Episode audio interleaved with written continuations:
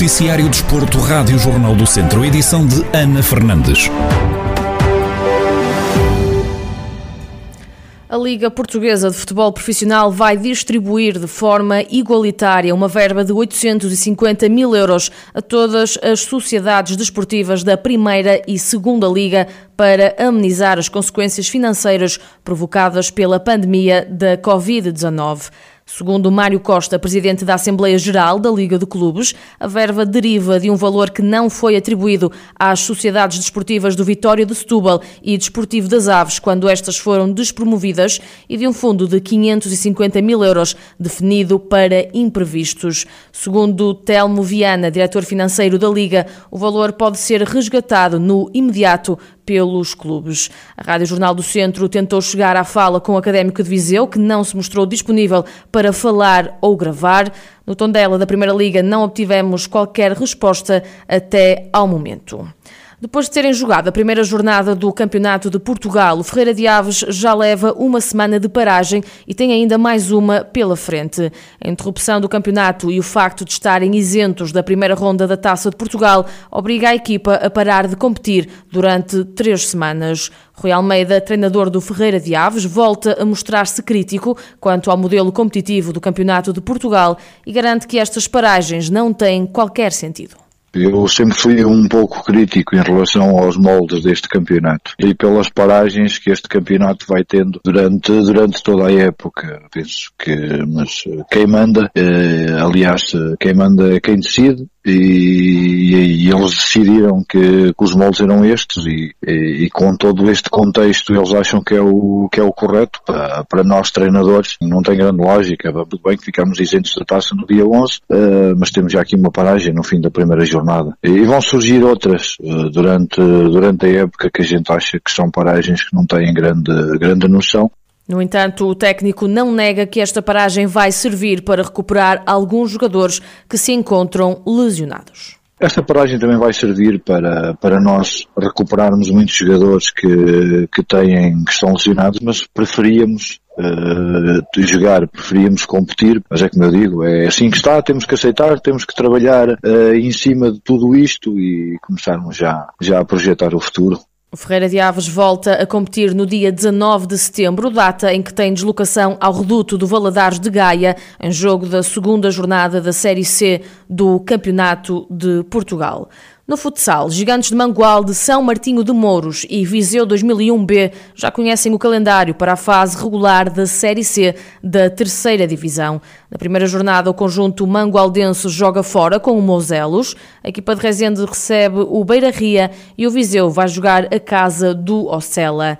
Dário Figueiredo, treinador dos Gigantes de Mangualde, garante que é indiferente começar a jogar fora ou em casa e salienta a dificuldade da série onde estão inseridos. Eu escolhi assim e eu, eu escolhi, escolhi assim e nós vamos fazer os, os quatro primeiros jogos, vamos fazer três fora, mas os últimos seis vou jogar em casa ao Viseu, praticamente jogo tudo em casa, só vou a São Martin de Muros, uh, por aí, por aquilo que nós queríamos está bom, não começar fora ou em casa. Isso, era antigamente, agora é igual.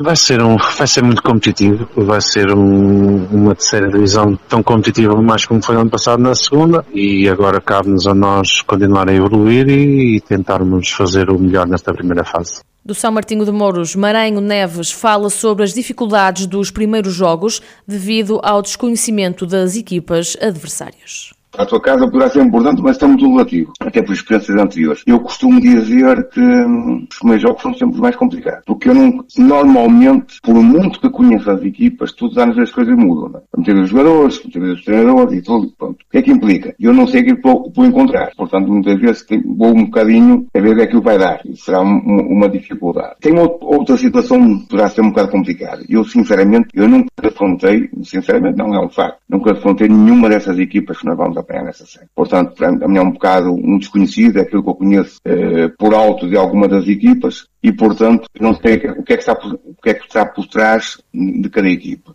Apesar de começarem a jogar fora, David Souza, treinador do Viseu 2001B, garante que tem a oportunidade de jogar em casa na última jornada, algo que pode ser benéfico. Qualquer que fosse o sorteio era complicado, porque temos de facto um, um grupo muito forte equipas que desceram da, da segunda divisão, eh, mais o Gigante Mangualde que tem uma equipa, uma equipa muito forte. Eh, portanto, qual, qual fosse o sorteio era sempre, era sempre complicado. Então, podemos ter aqui alguma margem de, de manobra por, ter, por jogarmos o último jogo em casa, eh, se de facto precisarmos disso para, para, para, para continuarmos ou para ficarmos para trás, pode de facto ser ali uma, uma mais-valia. As três equipas do Distrito de Viseu jogam a primeira jornada no dia 2 de outubro. À segunda joga-se o primeiro derby com os gigantes de Mangualde a receberem o São Martinho de Mouros, duas equipas que desceram da segunda divisão nacional. Fechamos no Centro Desportivo, que esta semana recebeu a história de Rita Figueiredo e Fátima Neves, filha e mãe que têm em comum a paixão pelo atletismo. A jovem natural de Viseu, que representa atualmente o Sporting, falhou o apuramento para a final dos Mundiais por apenas duas posições. Rita explica as maiores dificuldades que sentiu na competição realizada no Quênia.